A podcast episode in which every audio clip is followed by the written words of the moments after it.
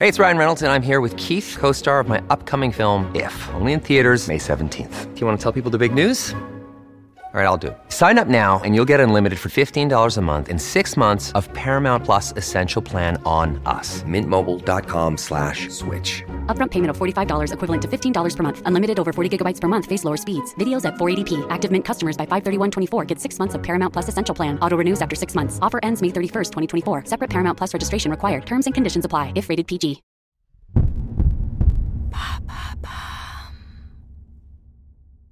Qu'est-ce que la neige rouge, cette réaction étonnante du changement climatique? Merci d'avoir posé la question. C'est un phénomène qui prend forme à l'approche de l'été et l'année 2023 n'est pas épargnée. En effet, en haute altitude, la neige peut se teinter de rouge. Dans les Alpes, celle-ci est surnommée le sang des glaciers. Pourtant vieux de 10 000 ans, il est assez méconnu dans le milieu scientifique. Ainsi, le Centre national de la recherche scientifique, dit CNRS, débute le projet Alpaga en 2021. Il a pour but de déterminer la composition de la neige rouge ainsi que de ses conséquences. En effet, selon les scientifiques, le sang des glaciers serait dévastateur pour l'environnement.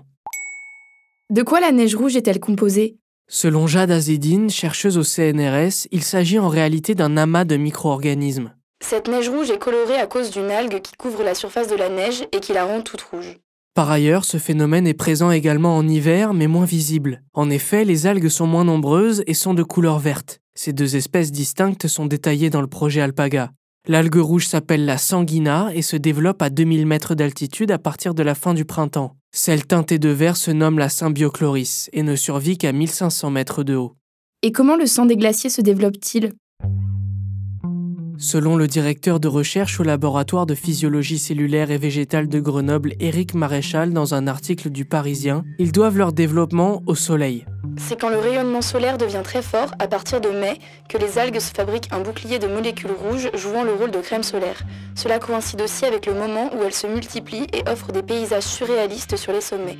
Ces molécules s'appellent les caroténoïdes, ce qui permet à la neige de se protéger des rayons ultraviolets produits par le soleil.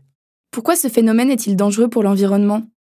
Depuis quelques années, la neige rouge s'étend de plus en plus. On en trouve partout. C'est d'ailleurs pour cela que le projet Alpaga est né. D'après les premiers résultats, les microalgues se nourrissent du CO2 dans l'atmosphère. Ainsi, plus on en rejette et plus la neige sera infestée par ces micro-organismes. D'après le ministère de l'Éducation et des Sciences ukrainien sur sa page Facebook, le sang des glaciers est à la fois une cause et une conséquence du réchauffement climatique. En raison de cette couleur rouge-pourpre, la neige réfléchit moins le soleil et fond plus vite.